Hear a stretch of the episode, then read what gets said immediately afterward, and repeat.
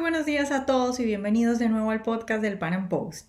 El coronavirus está causando momentos muy difíciles alrededor del mundo, sin embargo hay gobiernos que lo están haciendo bastante bien y hay otros gobiernos que lo están haciendo muy, muy mal. Ese es el caso del gobierno español.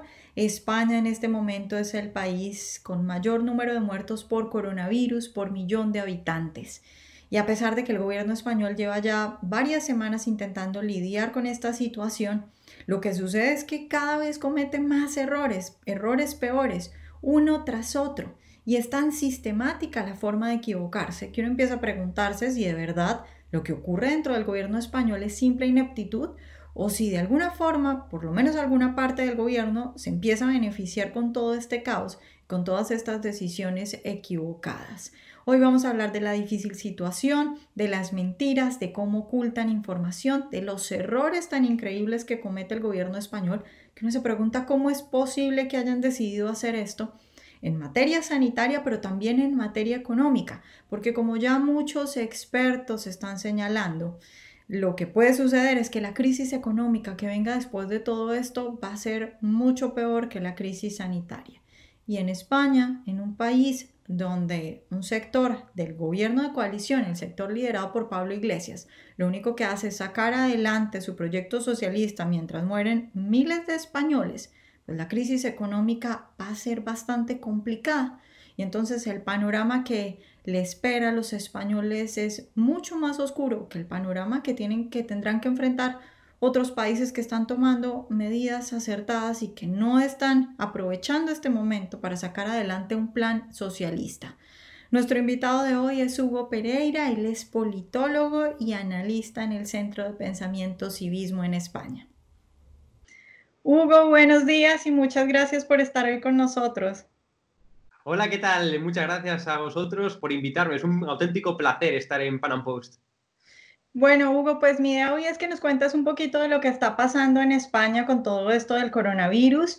Eh, yo quiero empezar pidiéndote tal vez que hablemos de la ineptitud de, de, tu gobierno, del gobierno español, aunque yo no sé si la palabra ineptitud sea como tan adecuada, porque muchas veces yo veo lo que sucede y lo que pienso es esto no es que son ineptos, sino que más bien quieren que haya un desastre en España, pero bueno, digámosle en general ineptitud y digamos las mentiras del gobierno, todas estas cosas que se han descubierto como un poco para que la gente de Latinoamérica que está pendiente de lo que sucede en España pueda entender por qué todo el mundo está culpando al gobierno español de lo que ocurre en tu país. Pues mira, eh, tú lo has dicho prácticamente, ¿no? Es decir, hay un componente de ineptitud porque el gobierno de España pues, es un gobierno efectivamente que no tiene experiencia para afrontar eh, ni, digamos, cuestiones normales generales de gobierno y mucho menos para afrontar una crisis económica y sanitaria como la que estamos viviendo. Es decir, tiene un componente de ineptitud, tiene un componente de sectarismo también, ¿no? Porque hemos eh, comprobado que, sobre todo antes de decretar el estado de, alarma, es decir, antes de confinarnos de forma obligatoria por orden gubernamental aquí en España, pues hemos comprobado el sectarismo que se hizo, digamos, eh, patente y presente completamente en España, ¿no? Cuando efectivamente no prohibió eh, esa, esa, digamos, ese 8M, esa manifestación multitudinaria eh, del Día de la Internacional de la Mujer, ¿no? Es decir, esto es una, una clara de sectarismo. Hay mucha gente aquí en España que siempre alude a que ese día 8 de marzo, pues efectivamente tuvimos también más eventos, eventos deportivos, eventos eh, de otra clase, ¿no? Pero efectivamente el gobierno de España debería haber prohibido todo tipo de eventos multitudinarios. ¿Y por qué no prohibió tampoco eventos deportivos? ¿Por qué no prohibió eventos de otro, de talante que no sea eh, la manifestación feminista? Porque claro, si prohibía eventos, digamos, deportivos, por ejemplo, también tendría que estar abocado a prohibir esa manifestación del, 8M, ¿no? En cualquier caso, hay un componente de ineptitud y un componente de sectarismo, pero sobre todo también hay un componente de desoír sistemáticamente, eh, digamos, los consejos que nos daban desde la Unión Europea y desde la propia OMS, ¿no? Eh, voy a recordar rápidamente una, serie de, digamos, de, digamos de, cuestiones que ha desoído el gobierno de España, ¿no? Por ejemplo, el día 3 de febrero nos dice la OMS y la Unión Europea, ¿no? Que hay que hacer acopio del material sanitario durante los primeros eh, compases de la expansión del coronavirus coronavirus. ¿Qué hizo España? No hizo acopio del material sanitario que le pedía desde la OMS y desde la Unión Europea. El 11 de febrero, ¿qué hace España? Bueno, pues Sanidad tampoco eh, ve pertinente acceder a esa ventana de oportunidad, eh, que no es más que otra cosa que comprar eh, material remanente sanitario para poder hacer frente a una futura crisis sanitaria. ¿no? El 13 de febrero, ¿qué pasa? Bueno, que los 27 socios de la Unión Europea dicen que hay que vigilar el riesgo eh, de que efectivamente haya un desabastecimiento de los medicamentos y equipos importados de China, porque China estaba completamente paralizada en ese momento. ¿Qué hizo España? Se desmarcó eh, diciendo que efectivamente España ya tenía suficientes suministros sanitarios. ¿no? El, ministro de Sanidad, Salvador Illa, dijo que efectivamente en España no tenía que hacer, no tenía que tomar, eh, digamos, precauciones. Para, hacer acopio, digamos, de ese, material sanitario, sobre todo para prever que, que iba a hacer falta, iba a haber desabastecimiento de suministro, ¿no? Y para finalizar, el 24 de febrero, pues ya es el colmo, ¿no? Eh, nos dice un informe de la OMS y también de la, de la, Unión Europea, nos dice, eh, nos recalca, hay una severidad en la enfermedad y hay que tomar medidas ante el impacto eh, que va a tener el coronavirus en la, en la digamos, en el plano económico, ¿no? Y asimismo nos dice, concluye el informe, leo palabras textuales, es tiempo de que todos los países se concentren en prepararse para una potencial pandemia. ¿Qué hizo España? Absolutamente nada. ¿Cuál es la consecuencia? Que ahora mismo tenemos, a día hoy, 7 de abril, 13.798 eh, muertos y 140.510 contagiados y más, y casi, mejor dicho, 20.000 sanitarios infectados por coronavirus. Esto es ineptitud, esto es, perdón, ineptitud y también es, eh, digamos, hacer eh,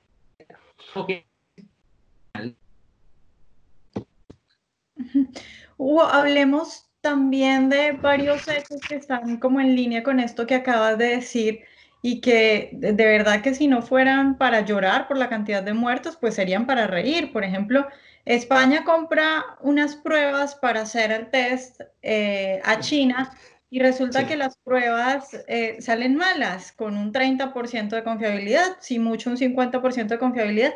Luego dice el gobierno que, la, que le van a devolver pruebas buenas, que le van a dar pruebas buenas y resulta que las otras que llegan parece que también están mal. No se sabe nada. La embajada china en España dice que ellos le pasaron al gobierno una lista con las empresas que están certificadas y la empresa a la que el gobierno compra no está certificada. Y como Vamos a ver. De, de, noticias que uno dice, no lo puedo creer.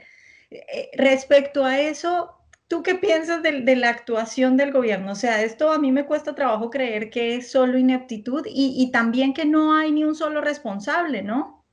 Es más, no hay ni un solo responsable, empiezo por el final de la, de la cuestión, ¿no? Eh, es decir, no hay ni un solo responsable ni tampoco hacen ningún tipo de autocrítica desde el gobierno de España. Ayer mismo eh, se publicaba una entrevista al ministro Marlasca, eh, que es ministro aquí en España, ¿no? En donde decía abiertamente de que el gobierno no tiene nada, por lo cual, bueno, pues efectivamente digamos, estar nerviosos o de arrepentirse, ¿no? Es decir, dicen abiertamente de que el gobierno de España no tiene que arrepentirse en absoluto, que su actuación ha sido la correcta, ¿no? Entonces, claro, cuando encontramos que desde el gobierno de España, desde, digamos, desde una posición importante, como lo es un ministro, el ministro Marlasca, ¿no? Que es, que es el ministro de, Interior aquí en España, entonces, claro, como podemos comprender, si desde el gobierno, pues no ven ni un ápice eh, de error, ni un ápice de fallo, pues entonces ya no podemos hacer absolutamente nada, ¿no? La actuación del gobierno ha sido error tras error y ha sido vergüenza tras vergüenza. Esto es así de claro, lo comentaba antes, ¿no? Es decir, hemos desoído de forma sistemática, a pesar de que mucha gente aquí en España dice que efectivamente esto no se podía prever, no, se podía prever y muy bien aparte, porque como he comentado, se ha desoído a la OMS y la Unión Europea en cinco ocasiones, ¿no? Lo que tú comentabas eh, sobre, digamos, el tema de, la compra de, material a China, que después al final eh, eh, pareció que era defectuoso y efectivamente lo era, ¿no? es, digamos, un auténtico absurdo, ¿no? Eh, pero esto pasó ahora hace poco también con otro país, con Turquía, ¿no? Eh, veíamos que ayer mismo, eh, bueno, ayer mismo, no, hace, hace un par de días decíamos que Turquía nos había robado material sanitario, porque según una ministra aquí en España decía que material sanitario había hecho escala en Turquía y que Turquía se había quedado con el material sanitario y no nos lo había enviado, ¿no? Al cabo de un día hemos descubierto que lo que había dicho la ministra era mentira, ¿no? Y que no había, el material sanitario no había hecho escala, sino que había sido producido por el, propio país Turquía y eh, hemos conocido horas después que Turquía ya nos estaba enviando ese material sanitario eh, a España, ¿no? Es decir, es un eh, tras un absurdo, son mentiras tras mentiras, son censuras tras censuras. Aquí en España se está censurando a la prensa, se están censurando a periodistas. El gobierno de España está filtrando las preguntas, está reformulando las preguntas por medio de su secretario de Estado de, eh, perdón, de comunicación, ¿no? Que está, repito, censurando eh, las preguntas y por tanto eh, no está respondiendo y, a las preguntas. Y, cuando, y cuanto más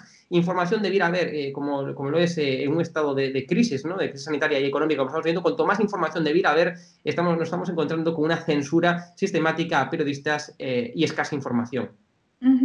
Hugo, hablemos ahora de la economía, porque claro, llevan ya bastante parados, están completamente confinados, no los dejan mm. salir, está todo parado. España, por ejemplo, tiene un, porcentaje muy importante de su PIB que tiene que ver con el turismo, eso pues por supuesto perdido del todo y además de que todos están en su casa.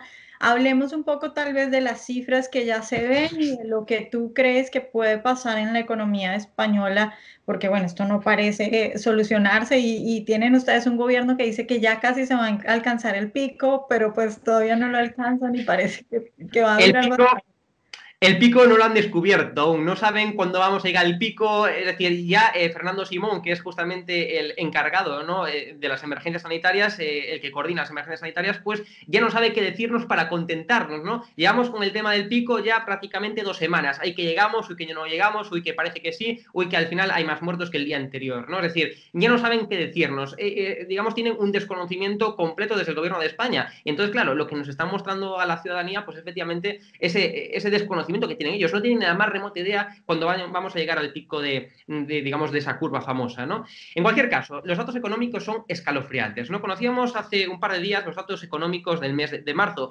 850.000 empleos destruidos, 300.000 parados más, 3 millones de ERTES. La afiliación a la Seguridad Social ha perdido una media de 70.000 empleos diarios desde el día 16 de marzo, ¿no? Como estamos comprando son datos escalofriantes, ¿no? Pero lo peor de todo, lo que es aún más escalofriante, es que el gobierno de España no entiende nada de economía, no tiene la más remota idea de cómo hacer frente a esta crisis económica. Porque fijaros, eh, voy a comentar un poco por encima los errores que, eh, que yo mismo y que, otros, eh, y que otras personas pues, están, están poniendo manifiesto, ¿no? En primer lugar, el gobierno de España no entiende o no se da cuenta de que eh, veníamos de un periodo previo de desaceleración. Es decir, la economía ya estaba desacelerada. Por tanto, eh, estamos en un escenario en donde hay que tener en cuenta eso para poder llegar a tomar las medidas económicas pertinentes, ¿no?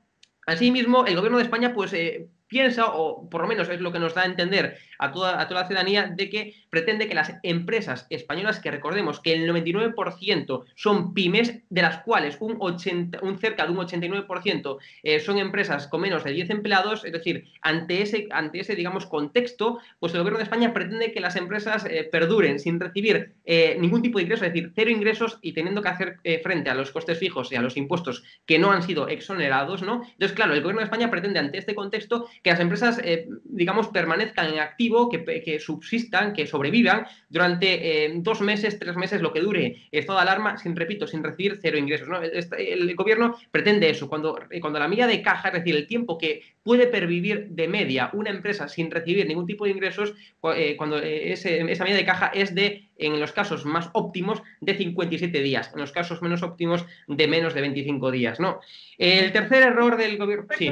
que te interrumpa porque es importante preguntarte, ¿tienen en este momento el gobierno tiene prohibido despedir empleados, verdad? Bien, efectivamente, tiene una propuesta que es, aparte de una propuesta muy sonada, ¿no? El prohibir despedir. Pero claro, el prohibir despedir es como prohibirse morir, ¿no? Es decir, es imposible prohibir a una empresa despedir, es imposible que una empresa eh, si quiere despedir, va a poder hacerlo, ¿no? Y esto es, digamos, uno de los aspectos que el gobierno de España no está teniendo en cuenta. Una vez más, vemos que es una medida populista, ¿no? Porque el prohibir despedir, además, eh, tiene una clara, eh, digamos, un claro aspecto negativo que el gobierno de España y que muchas personas no se dan cuenta, ¿no? Imaginaros el supuesto de que tenemos, de que yo mismo, por ejemplo, tengo una pyme con cinco empleados, ¿no? Y para poder subsistir, para poder sobrevivir, pues tengo que despedir a un empleado, ¿no? Pero el gobierno de España me prohíbe despedir a todos los empleados, es decir, no puedo despedir a uno solo. Entonces, ¿qué tengo que hacer? Cerrar la empresa. Es decir, ante la imposibilidad de despedir a un, em, a un, a un empleado, pues lo que, tengo, lo que tengo que hacer como, eh, como pequeño empresario, pues es efectivamente cerrar la empresa y por tanto despedir a toda la plantilla, es decir, a esas cinco eh, personas, ¿no? Entonces, claro, el gobierno de España, repito, como dije al principio, no entiende absolutamente nada de economía. Eh, vive en su mundo de Yuppie, vive en sus mundos de políticas populistas y lo peor es que la gente no se da cuenta y se cree todo lo que el gobierno dice. Hay mucha ignorancia económica en España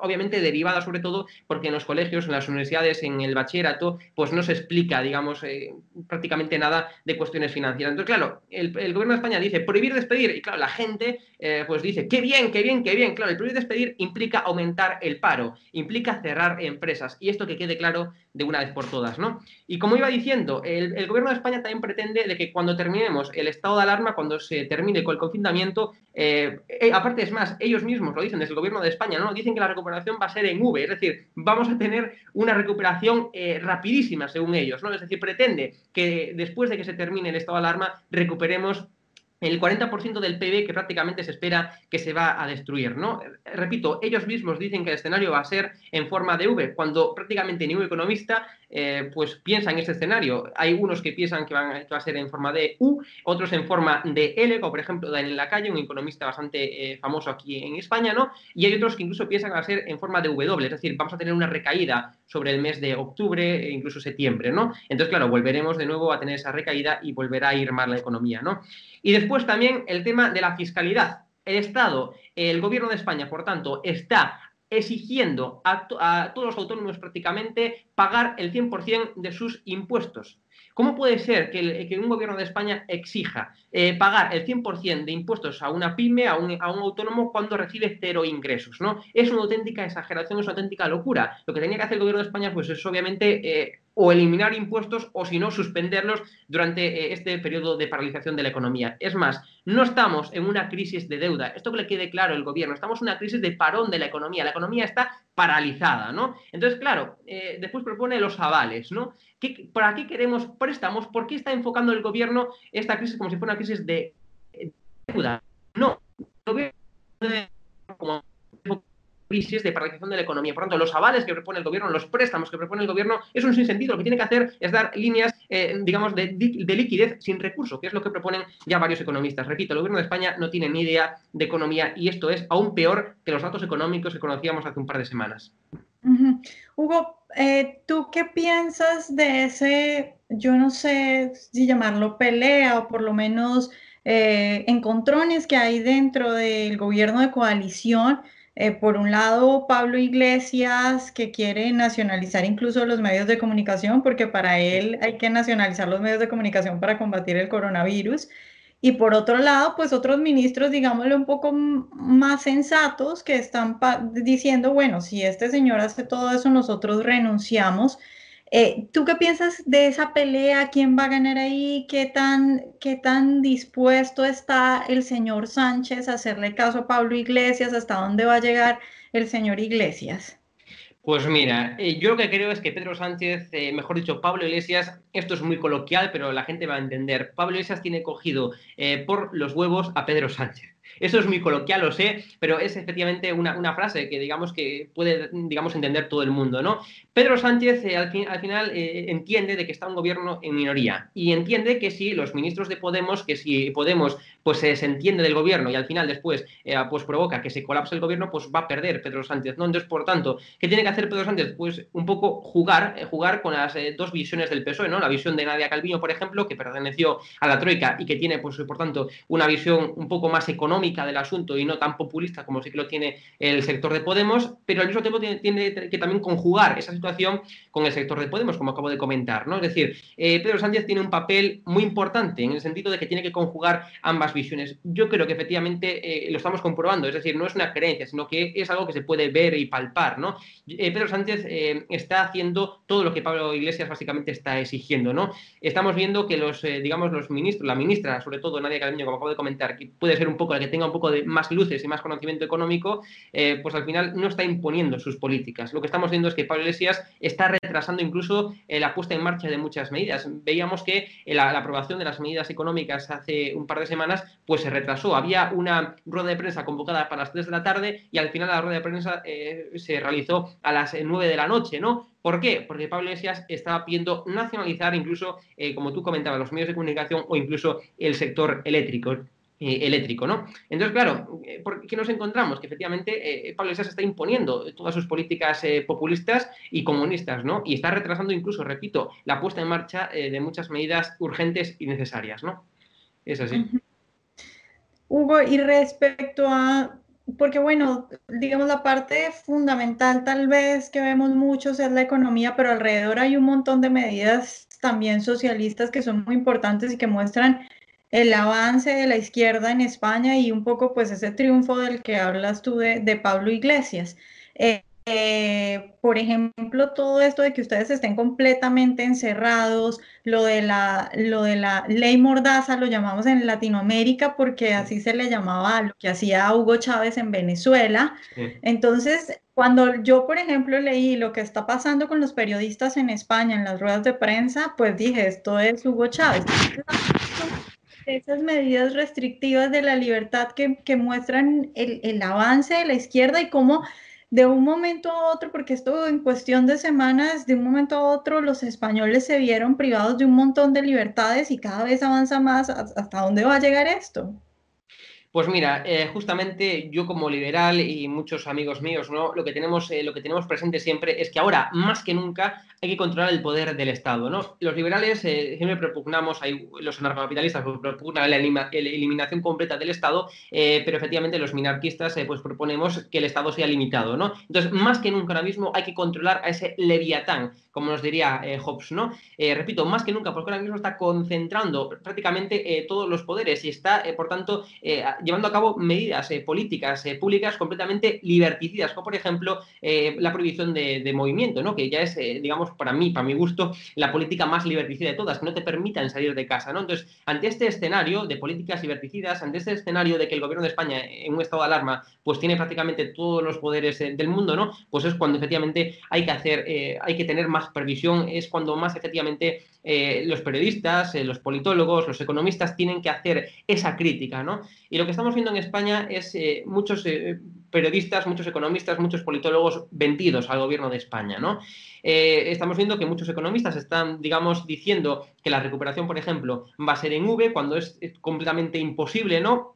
Y estamos al fin y al cabo viendo que, incluso un medio, el otro día, La Marea se llama, ¿no? Un medio donde escribe, donde redacta uno de los periodistas, eh, pues eh, digamos que más afines al gobierno, que se llama eh, Antonio Maestre. Por cierto, que me quería denunciar porque le hizo un vídeo criticando que prácticamente diese cabida en su medio a un periodista que se hizo pasar por un periodista que al final era un ingeniero que usó un nombre falso para publicar en el medio la María y que, repito, fue gracias a la actuación de Antonio Maestre, que es un periodista aquí en España, que permitió, que permitió o, digamos, hizo posible que esa persona, que repito, usó un heterónimo y que nadie sabía que era un heterónimo, ¿no? es decir, usó una, identidad falsa, pues permitió publicar eh, una, una, noticia en donde pues avalaba prácticamente la actuación nefasta, negligente y criminal del gobierno de España, ¿no? Pero más allá de eso, tú comentabas la censura informativa. Por primera vez en España creo que se pusieron de acuerdo prácticamente eh, medios de, comunicación de muy de derechas como medios de comunicación incluso de izquierdas, ¿no? Firmaron hasta hace poco eh, un manifiesto en donde pedían encarecidamente que se, que se terminase con la censura informativa. Repito, medios de derechas y medios de izquierdas. ¿eh? Esto no es una cuestión de medios de derechas que se lo inventasen, no, no, es una cuestión que afecta a todos los medios, ¿no? Y que efectivamente lo, que, lo, que, lo que se está haciendo hasta hace poco, ahora mismo me parece que se está un poco mejorando la situación, pero lo que se hacía hasta hace prácticamente dos días es que el secretario de Estado de Comunicación, Oliver, eh, pues lo que hacía era filtrar las preguntas, reformular las preguntas y, en último caso, pasarle antes las preguntas al presidente, al presidente del gobierno para que ya las tuviera preparadas y así soltar su discurso, su propaganda. ¿no? Efectivamente, ahora mismo veíamos que eh, había un grupo de, un chat de WhatsApp, ¿no? Un grupo de WhatsApp en donde estaban en torno a 150 periodistas, ¿no? De varios medios diferentes, ¿no? Y de, múltiples ideologías, ¿no? Y entonces en ese chat, en ese chat de WhatsApp, eh, pues ponían las preguntas, los periodistas dejaban las preguntas ahí, eh, las preguntas que querían que se respondiese en rueda de prensa, ¿no? Pues entonces el, secretario de Estado de Comunicación era el encargado de leer esas preguntas. que esto es completamente paradójico, esto es un sinsentido, ¿no? Entonces, claro, el, Estado, el secretario de Estado de Comunicación era el que se encargaba de leer esas preguntas que estaban manipuladas, es decir, no se leían tal cual el periodista lo dejaba en el grupo de WhatsApp, eh, es decir, se manipulaban, se reformulaban o en otros casos, repito, se les mostraba antes al presidente del gobierno para que ya las tuviese preparadas y viese un discurso, eh, una propaganda, ¿no? Un discurso propagandístico, ¿no? Eh, esto estamos viendo en España y esto se parece mucho más a una dictadura que no efectivamente a lo que, a lo que debería ser y es una, es una democracia, ¿no? Y esto, mucho que le gusta a Pablo Iglesias nombrar los artículos de la Constitución Española, hay un artículo, el artículo concretamente, el artículo 20, eh, que nos dice que lo que se está haciendo el gobierno de España con esta censura es vulnerar el derecho a la información. Están vulnerando un artículo de nuestra Constitución española eh, para preservar el derecho a la información. Es increíble. Hugo, ya para terminar, eh, obviamente uno no puede saber qué va a pasar y la vida da muchas vueltas y muchas veces las cosas parecen bien y luego terminan mal o al contrario, a veces las cosas parecen muy mal y se logra salvar a último minuto, pero siempre es bueno preguntarle a la gente que está viviendo las cosas que cree que va a pasar. Y yo más bien te lo te lo enfoco en algo que dicen muchos españoles, que le he escuchado a muchos españoles, y es que me dicen, bueno, tú tranquila que por más mal que lo hagamos acá, no vamos a terminar como Venezuela porque acá estamos dentro de la Unión Europea, porque acá tenemos rey. Sin embargo, yo es que veo que Pablo Iglesias está que acaba incluso con el rey. Entonces, te pregunto a ti, ¿tú qué tan lejos crees que puede llegar esta gente? Es decir, que en, en lo que dentro de lo que a ti te parece realista temer, ¿qué tan lejos crees que pueden llegar? Mira, justamente esto es una reflexión ¿no? personal. A mí ya, ya es que no me preocupa ni Pablo Iglesias, me preocupa la gente que está convenciendo Pablo Iglesias, ¿no? veíamos incluso que hay gente que está, y yo mismo lo noto por las redes sociales, ¿no? Cuando publico un vídeo criticando al gobierno, tengo una serie de insultos, una serie de amenazas incluso, que lo que denotan es que gente está apoyando lo que Pablo Iglesias, lo que Pedro Sánchez está haciendo. Hay mucha gente que avala la actuación del gobierno, la actuación criminal, nefasta, la censura informativa incluso. Es decir, ya no me da tanto miedo eh, lo que pueda llegar a hacer Pablo Iglesias, que como estamos comprobando, pues repito, quiere nacionalizar hasta, si puede, mi casa, ¿no? Entonces, claro, eh, ya no me da tanto miedo eso, sino que la gente que está apoyando, la gente que está convenciendo a Pablo Iglesias y Pedro Sánchez y que incluso le está dando al alta cada vez más en las encuestas a Podemos y al PSOE. ¿no? El, PSOE y Podemos está creciendo las encuestas. ¿no? Entonces, claro, eh, cuando vemos que eh, un político es populista más no poder, como lo es Pablo Iglesias, cuando vemos que Pedro Sánchez del PSOE está, digamos, aplicando las políticas que está proponiendo Podemos, ¿no? Cuando estamos haciendo, digamos, un caldo de cultivo que puede explotar en cualquier momento y quizás España se convierta en un futuro en la nueva eh, Venezuela. Espero que esto no pase, pero justamente hay, digamos, componentes, hay factores que nos hacen ver o nos hacen ver con preocupación lo que puede llegar a pasar en un futuro, ¿no? Y repito, más allá de lo que Pablo Iglesias eh, puede llegar a hacer, más allá de lo que Pedro Sánchez puede permitirle a Pablo Iglesias hacer, está la preocupación que yo tengo y es que hay mucha gente que está convencida, hay mucha gente que, digamos, aprueba esas eh, políticas, esas, digamos, esas palabras populistas que de forma sistemática eh, Podemos nos está diciendo en redes sociales y en los medios de comunicación en los que tiene cabida. ¿no? Entonces, lo que tenemos que hacer cuanto antes es los liberales, el sector crítico ¿no? del gobierno de España, eh, es alzar la voz estar en cuantos más medios de comunicación posibles y hacerle ver a la, sociedad, a la ciudadanía española, de que el gobierno de España es un auténtico eh, gobierno populista, ¿no? Que dice soluciones muy fáciles, como acabamos de comprobar. Es decir, es que no ha acertado prácticamente en ninguna solución económica. Eh, digamos, ha olvidado completamente a los autónomos, cuando efectivamente les, les obliga. Hace poco, el 31 de marzo, tuvieron que pagar religiosamente la cuota de autónomos, ¿no? Es decir, está olvidando a los autónomos, está olvidando a las pymes, que son, eh, como he comentado previamente, el 99% eh, digamos, el tejido industrial, del tejido, productivo, del tejido empresarial aquí en España, ¿no? Entonces, lo que más me preocupa es que la gente se está comiendo esas palabras populistas al gobierno de España. Eso es lo que más me preocupa y cuando, digamos, un gobierno tiene apoyo popular puede llegar a hacer mucho mal. Bueno, Hugo, pues muchas gracias por estar hoy con nosotros. A vosotros, el placer ha sido mío completamente. Muchísimas gracias.